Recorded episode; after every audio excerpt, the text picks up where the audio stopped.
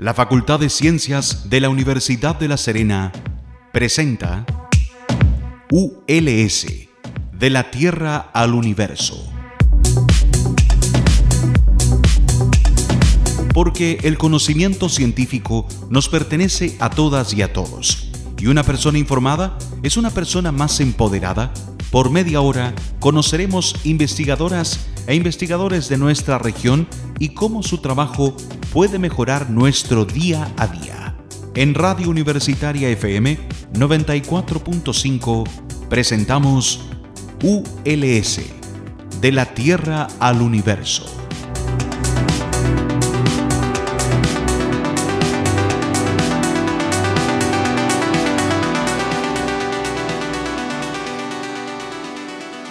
Muy buenos días, estimadas y estimados auditores. Mi nombre es Marcela Gatica y les doy la bienvenida a un nuevo capítulo de ULS de la Tierra al Universo, aquí en tu radio universitaria.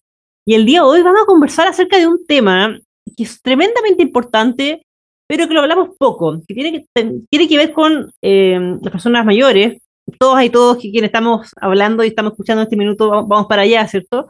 Y, pero tenemos un, estigma quizás en Chile con, llegar a esa edad, lo que significa.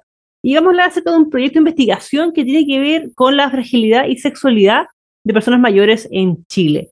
Y para eso me encuentro aquí con la profesora Alexandra Willegui, Willegui, lo dije bien, quien es académica aquí del Departamento de Enfermería de la Facultad de Ciencias de la Universidad de La Serena, y que se acaba de adjudicar un fondo de investigación para realizar un proyecto en esta área. Profesora, ¿cómo está? Muy buenos días. Hola, muy buenos días. Profesora, bueno, primero que todo, muchas gracias por su tiempo, por estar con nosotros en la radio. Creo que es la primera vez que conversamos, así que eh, muy contenta también de tenerlo a usted, también como representante del mundo de la salud acá en la radio. Creo que es importante llevar, estos temas a, la, a la audiencia.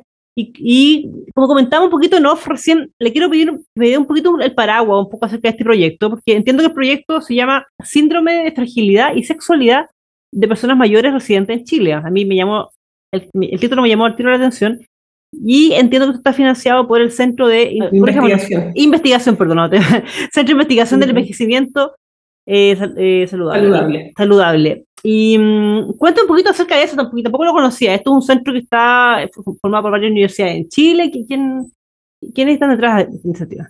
Bueno, el, el CIES, que es el Centro eh, de interuniversitario eh, para el envejecimiento saludable.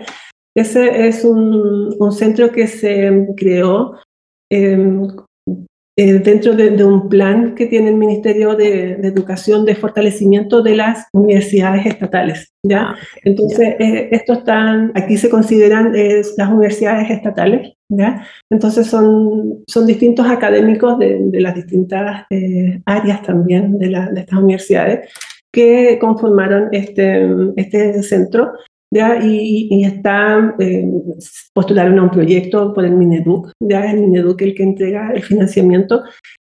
Y la, el, el, objetivo es poder eh, desarrollar políticas públicas para, los, eh, para las personas mayores, ya que hoy en día se hablan de personas mayores, no de adultos mayores. ¿ya? Y eh, y, y, y, también poder desarrollar distintas líneas de investigación. Eh, de, hecho, este centro interuniversitario, el CIES, voy a hablar mejor del, del CIES, eh, tiene distintas líneas de, de, investigación. Por un lado está la, la línea de investigación eh, de factores de riesgo cardiovasculares, en, de, enfermedades crónicas. Por otro lado está la neurociencia de enfermedades neurodegenerativas. También está otra línea de investigación que es la odontogeriatría, eh, alimentos y nutrición de personas mayores, capacidad funcional, condición física, calidad de vida y determinantes sociales, que es el que estoy eh, participando yo. ¿ya? Eh, entonces ahí se armaron equipos ya con académicos de distintas universidades para desarrollar líneas de, en esas investigaciones en esas líneas. Y en el caso de nosotros, que es de calidad de vida y determinantes sociales, se, presentaron eh, dos proyectos y esos dos proyectos fueron adjudicados. Y uno es el de la fragilidad y sexualidad en, las personas mayores. Y, Profesor, ¿le bueno, una consulta? Antes, que me cuente un poquito de eso, que usted mencionó algo que no lo puedo dejar pasar, y aprovechamos también de, recordar, de recordarnos a todas y todos, es que usted mencionaba que hoy día ya no se habla de adultos mayores, y hoy día se habla de personas mayores. Y le quiero preguntar un poco, si nos puede explicar un poco el por qué, porque, por ejemplo, yo sé que ya, ya no se usa, que, lamentablemente todavía se, se, escucha de repente, pero eso de hablar de abuelitos, por ejemplo, abuelos ya, hace rato ya se salió, debería haber salido del léxico oficial, porque también eso tiene que ver con una función también. Eh, y entiendo que tiene que ver un poco con, con cómo caricaturizamos a las personas. Es como cuando hablamos de menores, por ejemplo, si ya tampoco se usa, se habla de niños, niñas, adolescentes también. Entonces, cuéntanos un poquito por qué personas mayores eh, es el término correcto hoy y ya no adultos mayores. Lo que pasa es que la, todos somos personas, Todos somos personas y, y nosotros eh, tenemos un ciclo de vida que desde que nacemos hasta que morimos. Entonces tenemos, eh, primero están los niños, niñas, ya que eh, los adolescentes que tienen su, su, rango etario, después vienen los adultos y después vienen las personas mayores porque eh, muchas veces los los clasifican, por decir de alguna forma, como los viejitos, la, la abuelita, el, el, caballero, eh, y, ellos también son personas, son, son personas que también tienen su aporte en la sociedad, ya que también tienen algo que, que entregar todavía. Entonces, eh, para poder dignificarlos más como personas, ¿ya? y no, y no eh, encasillarlos en, en, en, que son los abuelitos. ¿ya? Porque como bien decía, es, es, como una, es como una función que ellos cumplen o, o es un, eh, es una relación que tienen con, con alguien de la familia, ¿ya? pero ellos son, eh, son personas que ya tienen más de 60 años y que ya pasan a, otra etapa. Entonces, es para eh, darle más dignidad, en el fondo, a, los a las personas mayores y que, se, que sean reconocidos como personas. muchas gracias por la, por la aclaración ahí, porque creo que es bueno actualizarse estos términos y también internalizar estos términos, pero también entender el, por qué.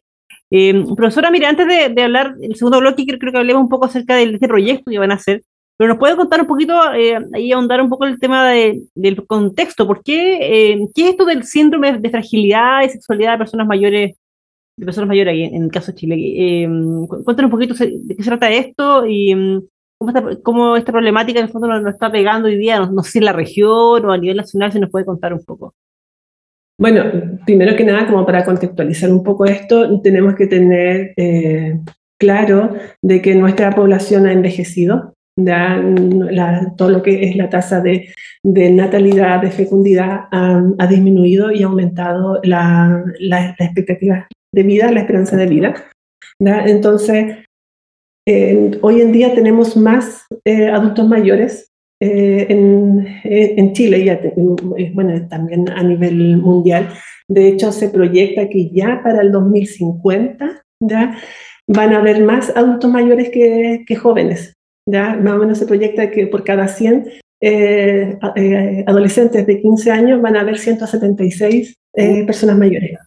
¿ya? Eso esa es la proyección. Entonces, eso también implica que se tienen que ir cambiando las políticas públicas eh, relacionadas a, los, a, las personas mayores. ¿Ya?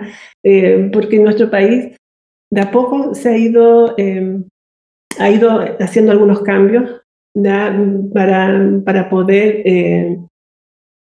recibir estos, eh, estas personas mayores. De repente cuesta cambiar este concepto de adultos mayores por, personas mayores. Entonces se tiene que hacer cambios ya eh, a nivel de, políticas públicas y para eso se necesitan evidencias.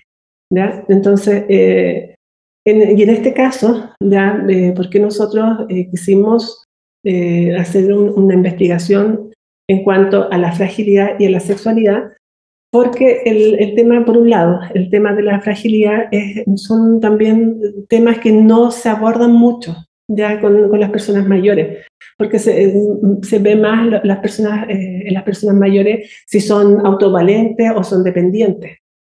Hay, hay grados de dependencia, tenemos eh, autovalentes o autovalentes con riesgo, ¿ya? que es, dependiendo de, ciertos instrumentos que se aplican en los controles de salud, se puede eh, clasificar a las personas mayores y con eso hacer todo un plan de intervención. ¿ya? Que, eso, eso, eso se realiza en, en, atención primaria, en los centros de salud familiar. Y, disculpe, pero fragilidad, ¿en qué sentido se refiere usted? Ahora, cuando nosotros hablamos de, fragilidad, eh, se, refiere eh, al, grado de, vulnerabilidad que puedan tener las personas, cuál es su capacidad ya eh, en que ellos pueden reaccionar o pueden enfrentarse al, medio, ya cuáles son sus capacidades. ¿ya? Entonces, en, en este caso, eh, las personas que, mm, que tienen, eh, porque hay distintos grados de, fragilidad, ¿ya? pero ¿cuándo se considera que una persona eh, tiene fragilidad? Por ejemplo, cuando tienen em, problemas de malnutrición crónica, ¿ya? también pueden presentar sarcopenia, que, que, lo que es la sarcopenia es la disminución del tono muscular, ¿ya? disminuye la, la masa muscular en, en, su cuerpo. También eh, eso acarrea una, disminución de la fuerza que pueden tener estas personas mayores. También eh, hay una intolerancia al ejercicio, que se cansan, caminan un poco y se agotan. Eh, y también por lo mismo, por esta malnutrición, por esta disminución de la fuerza, también hay una, una disminución del gasto energético que ellos tienen, que puedan tener. Entonces, todo eso va a, a limitar las actividades que puedan hacer, las capacidades que ellos puedan tener. Entonces, cuando se, se, dice o, uno puede considerar o clasificar a una persona ya de que eh, tiene grado de, fragilidad, por ejemplo, cuando tiene pérdida de peso de manera involuntaria. Ya. O esta sensación de, agotamiento, de, fatiga, eh, el que no quieran comer, pueden presentar eh, anorexia. Entonces, eh, y eso eh, puede presentar en algunos adultos mayores, personas mayores, porque en sí el, el, envejecimiento es un proceso fisiológico, es un proceso que es parte de nuestra vida, pero que puede presentar estas condiciones o estas, estas situaciones. Y eso va, a llevar a que la persona sea más vulnerable, por ejemplo, que pueda tener mayor riesgo de caídas, y que lo que produce las caídas, muchas, dependiendo eh, de, las personas mayores, de sus eh, antecedentes em, personales, en los antecedentes de salud, esa caída puede provocar una fractura. Ya, por ejemplo, lo, más común en las personas mayores es la fractura de cadera. Claro. Eh, entonces eso les va a producir también después una limitación. Eh, también, que es lo que em, esto también va, muy relacionado y por eso también está dentro de esta línea temática con las determinantes sociales en, salud, ya de eh, cuál es, cuál es su, su, es su nivel educacional, eh, las condiciones de vivienda también, que eso también influye, ya, em, en cuanto a, a, sus ingresos, también eso va a influir en cómo pueden eh, enfrentar de mejor forma la, eh, eh, los distintos grados de fragilidad. Profesora, quiero, quiero, que, me tengo que detener un segundo ahí porque tenemos que hacer un break musical y quiero que ahondemos justamente la parte también de la sexualidad de las personas mayores y un poco también ya derechamente en el estudio que ustedes van a hacer. Pero antes tenemos que hacer un break ahí en honor al tiempo y vamos a ir con un tema que usted pidió. Yo sé que hay fanática de, Vamos con un clásico, ¿ah? así para despertar a la audiencia un poco, vamos con Hotel California, clásico, y volvemos.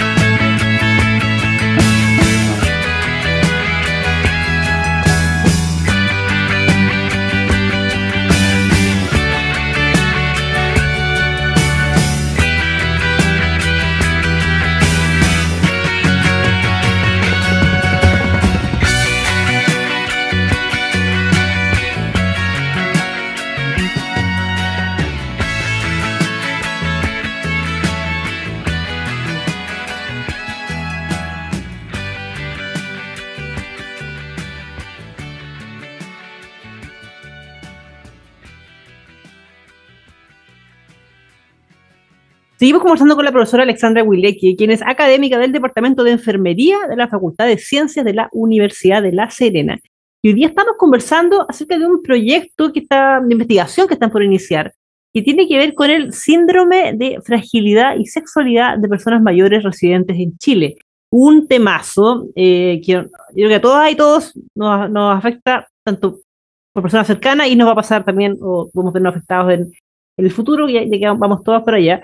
Entonces, el primer bloque, la, profesora nos hacía eh, una, um, un poco del background ahí, de cómo es la realidad en Chile. Sobre todo hablamos de, de lo que se refiere con fragilidad. Entonces, ahí la profesora nos contaba un poco acerca de, de fondo, la, la, cómo, cómo diferentes factores van eh, eh, produciendo que perdamos capacidades en diferentes áreas. Por ejemplo, el, el, tema de la pérdida, por ejemplo, de pérdida muscular, por ejemplo, la, la sarcopenia, ¿cierto? Que ya produciendo que a lo mejor eh, eh, no, no, podemos hacer las la funciones que hacíamos antes, no sé, levantar una botella, levantar la botella del agua, hasta lavarnos el pelo, quizás todas esas cosas de la vida diaria, eh, como que se va perdiendo la, capacidad de hacerla. Hablamos de la malnutrición también, ¿cierto?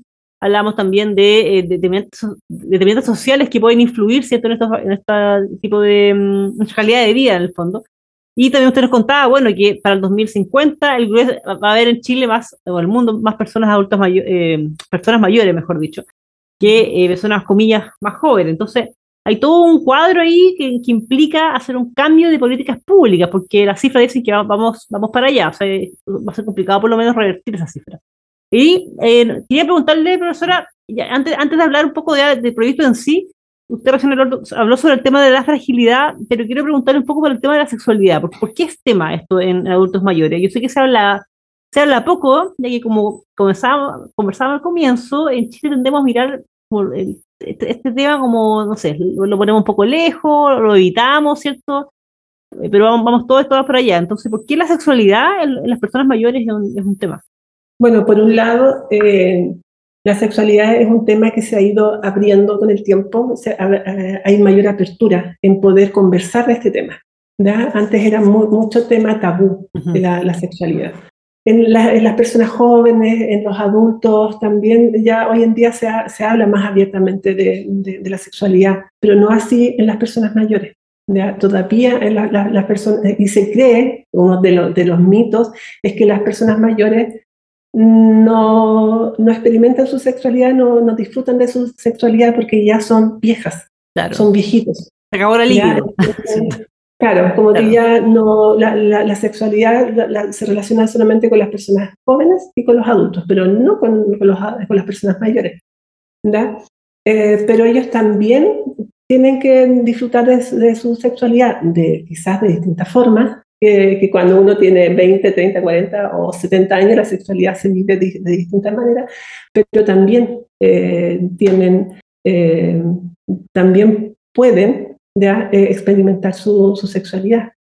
Ahora, eh, ¿por qué elegimos este tema? Porque es un, tema que no está investigado, no hay mucha literatura respecto a este tema. ¿Qué pasa con las personas mayores, con su sexualidad y especialmente y relacionarlo con la fragilidad?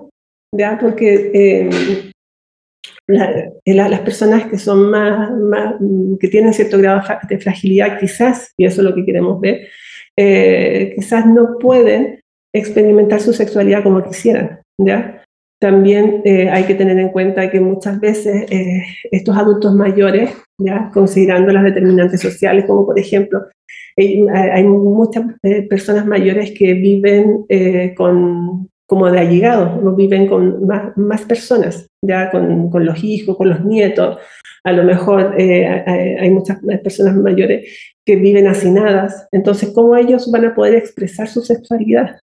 Claro. A lo mejor eh, el, el, mismo hecho de, de que eh, su jubilación no alcanza para, para poder eh, mantenerse durante el mes, eso también le afecta en la parte psicológica, la parte mental, ¿ya? en la parte física también les puede afectar y eso también eh, puede repercutir en la sexualidad de, de, de, de las personas.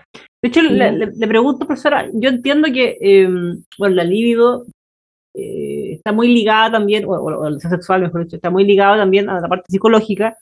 Y bueno, aparte del tema físico que usted mencionaba recién, la fragilidad, todo lo que tenga que ver con el tema físico, eh, mi, mi, pregunta es, yo entiendo que a nivel de adultos mayores, esto son, solo lo escuchaba y le, le, pido que me corrobore, que igual hay, hay altos índices de, de, problemas de salud mental, como de depresión y otras cosas, imagino que, no sé si esto es verdad o es un rumor, y si eso, imagino que eso igual va ligado también a lo que usted está investigando, o sea, que a lo mejor personas que pueden por estar deprimidas, qué sé yo, bajoneadas, dicho así, eh, eso les afecta también.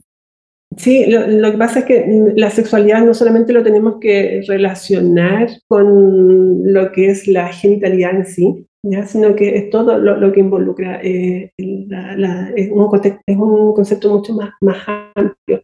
¿ya? Y, eh, y también la, en, en, las personas mayores, eh, hay, hay muchas personas mayores que tienen eh, sufren de depresión, eso, eso, es lo que más, eh, dentro de la, de la, problemática de salud mental, eh, es lo que, lo que más eh, se, se, se, puede eh, observar, ya, la, la, depresión. Y es que porque, también es debido a que muchas, muchas de estas personas mayores viven solas, ya, o no tienen muchas redes de apoyo, ya que eh, en sus condiciones de donde viven también no son las más eh, adecuadas, ya eh, no, no, no, tienen como una vida más digna. Entonces eso obviamente va a repercutir en que puedan tener mayor predisposición a tener eh, que sean más frágiles ya y que eso hace que sean mucho más vulnerables y que no puedan expresar su sexualidad. ¿ya? Ustedes lo que quieren ver en el estudio, entonces lo entiendo ver un poco, es ver ese vínculo, cómo está esa relación, así como una especie como de catástrofe un poco. Eh, cuéntanos un poquito ahí, a, a, quiénes van a estudiar, esto va a ser aquí en la conurbación, va a ser algo a nivel regional, nacional. Bueno, eh, este, como este proyecto está dentro de, de este centro interuniversitario, Ya somos cinco universidades que estamos eh, participando de esta investigación. ¿ya? Eh, está la Universidad de Antofagasta, eh, está la Universidad de Los Lagos, la Universidad de mm, eh, Bernardo, Bernardo Higgins, creo que no, sí. Y no me acuerdo, la, y bueno, nosotros, la, ULS, ¿ya? Eh, son, eh, ahí están las universidades, sí, la, Universidad de O'Higgins, ahí está, sí. Ya. Entonces, em, somos, somos un académico de cada una de estas universidades y somos de distintas disciplinas, eso es lo, más interesante. Tenemos psicólogos, médicos, Ah, eh, entonces es como, eh, es, es bastante diverso el, el equipo que, está, eh, que estamos trabajando. ¿ya? Entonces, eh, vamos a, la, la, la idea, el, el, el, objetivo de esta, de, de, esta investigación es poder determinar la asociación de la dimensión sexual y la situación de fragilidad, ¿ya? Y, que, y cómo eso impacta en la calidad de vida de, de las personas mayores. Entonces, eh, vamos a tomar muestras eh, en, en, estas cinco eh, regiones. ¿ya?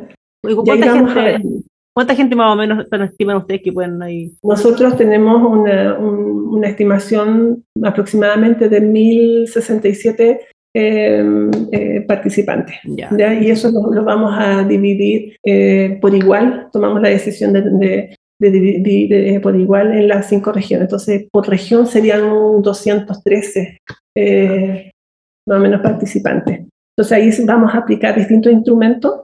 ¿ya? Nosotros ahora ya estamos en, en la etapa de, de, preparar toda la documentación para presentarlo en, a un comité de ética. Uh -huh ya para que nos hagan la revisión y nos hagan nos den la, la autorización. Y ya tenemos de, la, las distintas encuestas, que son tres encuestas en el fondo que vamos a, a aplicar. ¿Y, y ahí cómo, se, cómo se enrola la gente? O sea, ¿Van a trabajar con algún centro de salud? ¿Sentido? ¿Cómo van a llegar a Ahí la, la idea es poder eh, buscar eh, personas mayores que estén, por ejemplo, en centros diurnos, que por el, el el Servicio Nacional de, del Adulto Mayor.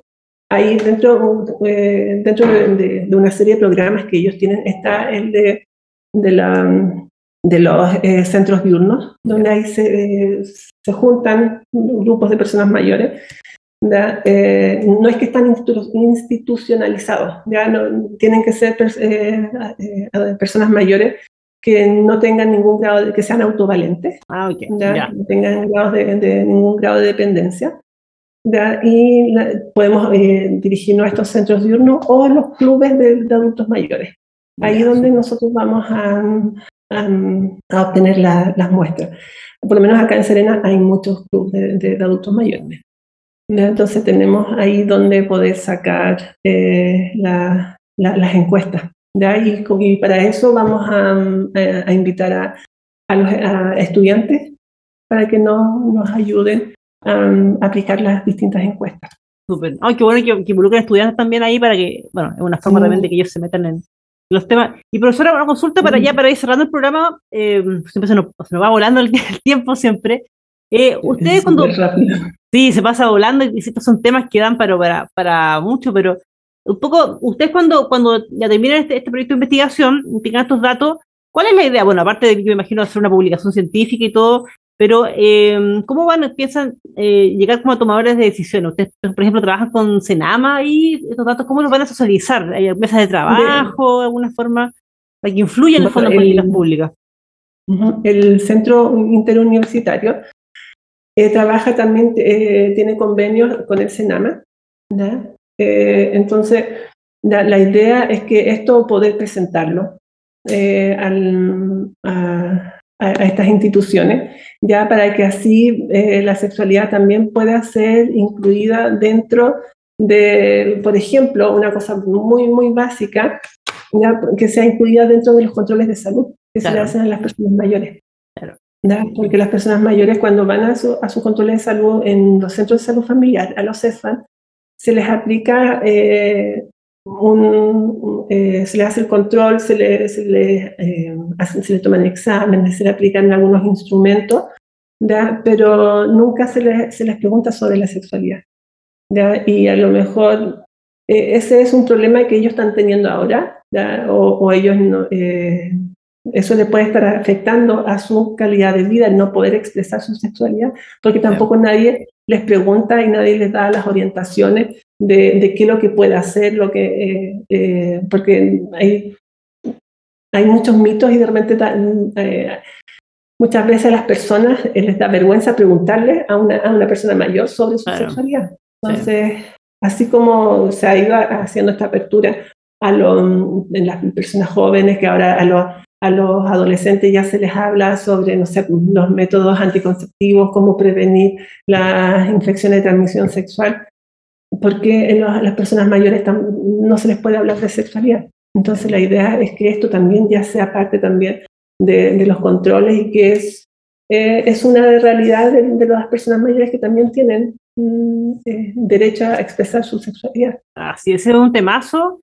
Bueno, hay un poco también la invitación a la audiencia, que estos temas los, se conversan en la casa y se reflexiona y también se puede conversar con, con justamente con el personal de salud que a lo mejor atiende ahí en, los CEFAM cuando uno va a hacer los controles. Y también, bueno, ahí quedamos atentos, atentos aquí en la radio al resultado de este estudio, que es súper interesante, un poco ver qué, qué es lo que van a obtener ahí y después ojalá esto pueda conversar bien con, justamente con ustedes, con Senama y, y llegar a quienes toman decisiones hoy día, ¿cierto? Para esa definición de políticas públicas. Profesora, le, agradezco un millón por haber estado hoy día con Radio Universitaria, la dejo invitada que conversemos nuevamente porque en esta área siempre hay mucho que conversar, así que de verdad muchas, muchas gracias. Muy gracias por la invitación también. muchas gracias. primera vez que me voy a la radio, así que igual muchas gracias. Esperamos que sea la primera de varias, así que ahí la, la vamos a dejar invitada. Y bueno, estimadas, estimados, hoy día conversamos con la profesora Alejandra, eh, Alexandra, perdón, Huileque, del Departamento de Enfermería de la Universidad de La Serena. Bueno, recuerden que estamos todos los martes y jueves a las 8 de la mañana aquí en la 94.5 en su radio universitaria. Estamos en todas las redes sociales con arroba cienciasuls, arroba cienciasuls y también esta entrevista y las anteriores las pueden escuchar en nuestro canal de Spotify. Sí, estamos en Spotify con ULS de la Tierra al Universo o también Ciencias ULS, ahí nos puede encontrar. Un abrazo a todos y todas y que tengan una muy buena semana.